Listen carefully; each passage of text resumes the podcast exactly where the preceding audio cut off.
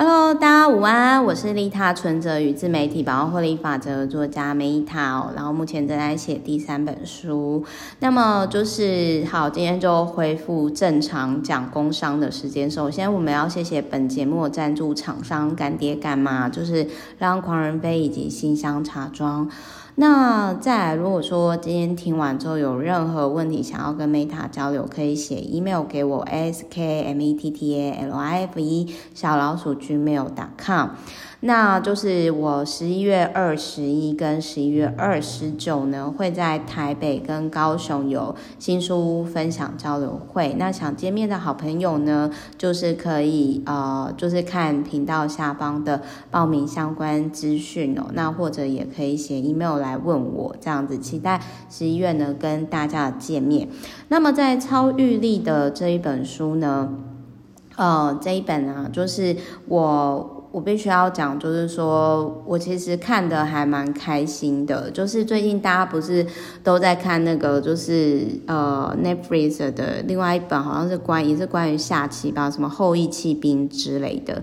但是呢，我比较想要推荐这一本书，有提到一个 Netflix 的纪录片《Heal》，叫 H H H。E A L，那这个作者的相关的资讯，我之后就会也会整理出来给大家。那这个作者呢，凯利凯利诺南戈尔，凯莉诺南戈尔，就是他其实这一本书就是分享了很多不同领域的。身心灵的医生哦，或者是呃很厉害的大师，然后他们的疗愈的方式，然后有很多就是我我都有分享过，然后也很有共鸣的。那这一本书叫超愈超愈力，就是超人的超，然后疗愈的疗愈的部分。那呃，我我讲一个中间呃，对于我来说，我觉得就是最有。共鸣的部分啦，就是老朋友就知道说，Meta 其实就常常很爱讲，就是呃，我没有我没有童年的 我没有童年的部分嘛。那我我讲一下，就是呃，我我先讲一下，就是说，比如说他这里面就是他有请一些身心灵专家共同发声，有些有些书我也有分享过，比如说像。爱的奇迹课程就是 Marian，就是我之前有很推那个更丰盛的那一本书嘛。那医疗灵媒啊，也最近其实就是我也会去福华饭店讲，就是呃提升自己的灵性饮食。我就是也会跟听众朋友分享，就是医疗灵媒这本书，还有就是吸晴之神奇吸晴之，因为我有时做过，我觉得还蛮有效。然后还有就是那个乔。迪斯本札就是开启你的惊人天赋。我之前是不是有分享，就是沙滩步行、冥想等等这些？那里面书里面就是也有提到断食啊，以及就是说呃饮食的重要性这样子。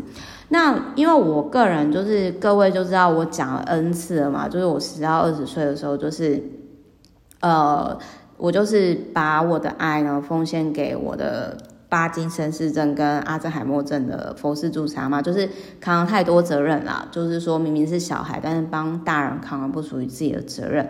然后后来才发现到说啊，我没有童年，然后就开始暴走啊，就是去环游世界什么，到开公司什么出书，到现在就是我我觉得是因为可能有一些新朋友啦，但是旧朋友应该就。不意外，就是就就已经听到腻哦，不好意思。那我想讲一下，就是说，也因为我曾经得不快乐童年，所以我就会好奇说，好，那大家因为世界上若以凡登老师的说法，就是他之前在那个我们都受过伤，所以我们变成更好的人那一本书有提到说。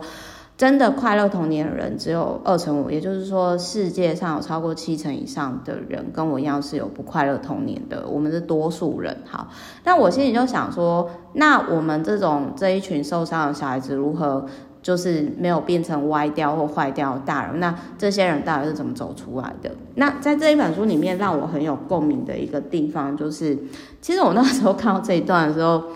我我现在已经走出来了，就是可以比较平淡看。可是如果这一段话是在就一百七十八页，如果我是在更早之前看，我觉得我应该会哭吧。就是好，我念给大家听哦。就是他有提到说，尽管这个小女孩她要承担的担子很重，她仍然一肩扛起。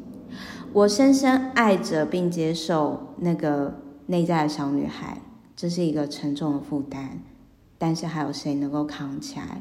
我挺身而出，因为我爱他，而且我绝对不会丢下他不管。然后他就有提到说，就是他其实那个时候在自我疗愈的时候是透过那个 EFT，就是敲打法。可是 EFT 敲打法那一本书我，我有看过，但是那个方式可能不是说不好啦，而是就是跟我比较无缘。我个人比较对那个方式比较没有共鸣。然后，但是他这一本书里面，他就有提到说，这个女生就是 Party，她刚刚在讲的 Party，她在讲那一段话。如果如果你跟我一样从童年，就是说他有提到，这真的是我经历了。我我我念一下这本书里面所提到，他说，其实佩蒂在念这一段话的时候，他也意识到他自己是值得被爱的，只是他从小就是太习惯去照顾别人，所以常常会忽略自己。然后也因为就是他常忽略自己，所以他其实就是。包含他其实很长时间都是在交感神经的状态，就是说处于亢奋状态。即使听一些放松音乐，他还是很难放松。然后还有就是他会有一些就是嗯，就是算是自体免疫失调的状况。然后这个女生呢，Party 呢，她其实。在面对童年创伤揭开疮疤的时候，其实是必须要是很多不同的疗法才能够卸下层层武装。所以每个人的自我疗愈之旅呢，都是独一无二。那这一段我很认同，因为我真的是试过很多不同不同疗法，像刚刚 EFT 那疗法，就是我我那个时候实作看完之后，我就觉得哦，这个可能不适合我。然后我个人是比较偏好像那个这一本书里面也有提到大自然疗法，比如说我实作快十年赤脚接地气嘛，那我有跟大家分享过，还有沙滩步行冥想。那他还有提到就是说呢，有些人可以很短时间自发性的疗愈，但是有些人可能要跟我一样经历过很多年，因为你要再去面对的时候，因为我我举个例子来讲，好好。我照顾我呃，帮家人照顾阿妈，然后阿妈到最后还是走了，然后我付出这些爱，可是到最后阿妈走的时候，其实当时我真的觉得说我是被抛弃耶，而且你你会觉得很气，因为你很气的就是说，哈，我付出了我的时间、精力与爱，结果你就去天堂了，那时候就是会觉得好像被老天爷好像在跟我开玩笑，我被扇脆会一样，然后我就觉得说，坏了，那我我获得什么？就突然间，突然间清醒了。就是我现在跟各位分享是我当时的心境的状态。然后他还有提到，就是说呢，就是嗯，因为那个女生就是有有一直都有皮疹的。皮疹的状况，然后同时你在自我疗愈的时候，你会很容易结束不健康的人际关系，辞掉充满压力的工作，或者是舍弃掉某些价值观，以及不会再留恋就是以前的生活方式。然后我也很认同，在这一章里面，他有提到说呢，就是。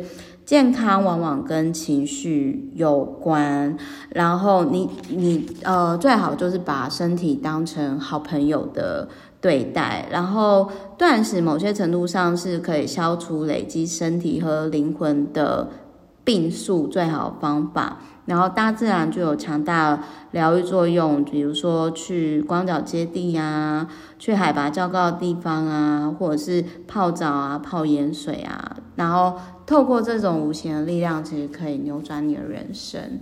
那所以就是我觉得这本书看完之后，我会想要跟这个翻译以及这个作者说谢谢，然后还有就是我会想要。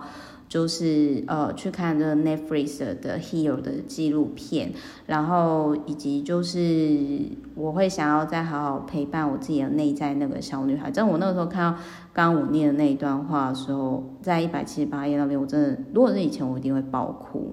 好，所以就是跟各位分享，祝大家呢在自我疗愈的路上呢陪伴自己。就是陪伴自己的内在小孩。然后我也是真的还蛮认同，就是你要把你自己的身体当成最好朋友。就是类似的概念，我之前有提到了，就是说。呃，很多人都会一直骂自己说，你是猪啊，你还吃啊，或者是什么什么。可是有没有想过，一直以来从我们到地球到现在，就是一直支持我们就是我们身体。那你有跟他说谢谢吗？你有赞美他吗？这是我在静止练习的那一本书有说过类似的概念。所以呢，就是我觉得超愈力，我们都有自我疗愈的能力。那我在 TEDx 之前分享也有提到，就是说，请你放下你会更好的自我限制的想法，亲爱的。现在的你，此时此刻我们就很美好。我们不需要当最好，我们现在就很好很棒了。而知道自己很好很棒，不会停止，让自己更前进、更进步。请放下这种就是带着恐惧的成长的信念。好，就是请谢谢对不起，请原谅我，我爱你。好，我是 Meta，我们明天见哦。因为我待会下午要开会，爱你们，啾咪，拜拜。